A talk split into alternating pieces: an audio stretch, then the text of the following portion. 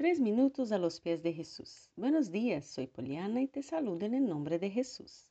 Hoy me gustaría que reflexionemos sobre un consejo de Pablo en Romanos 12:15 que parece muy fácil de cumplir, pero si dejamos a Dios sondar nuestro corazón, podemos darnos cuenta que no siempre logramos ponerlo en práctica.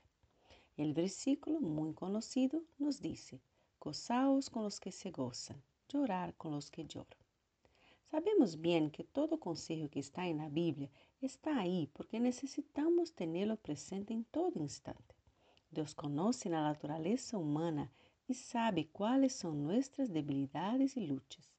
Cuando Él nos dice, por ejemplo, no temáis, es porque Él sabe que muy fácilmente nos dejamos dominar por nuestros temores.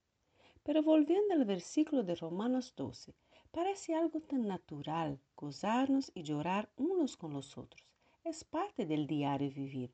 Y entonces, ¿por qué Dios enfatiza esa actitud como una ordenanza?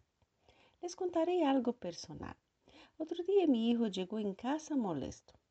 Un amigo había recibido como regalo un juguete que él deseaba hace tiempo. En aquel momento, él no tuvo la capacidad de alegrarse con su amigo. Pensó solo en él mismo y en su deseo no atendido.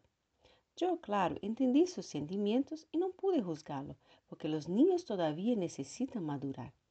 Pero seamos sinceros, ¿cuántas veces nosotros no hacemos lo mismo? Quizá no tengamos mucha dificultad en cumplir una parte del versículo, llorar con los que lloran. Nos entristece saber que alguien perdió un ser querido o está luchando con una grave enfermedad. Pero cuando alguien compra una casa nueva o recibe un aumento de sueldo, ¿qué hago? ¿Logro gozarme con sinceridad o me pongo triste delante de Dios porque Él no me da lo que le pido?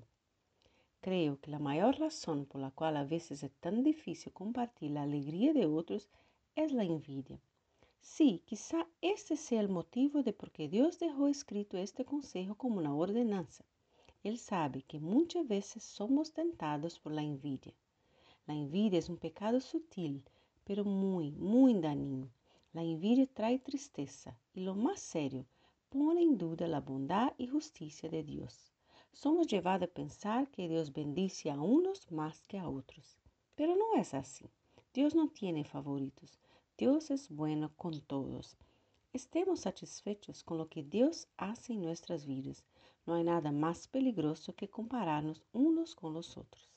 Una señal clara de madurez espiritual es la capacidad de realmente gozarnos los unos con los otros. ¿Qué piensas tú de eso? Compártanos tu opinión. Que tengas un día bendecido.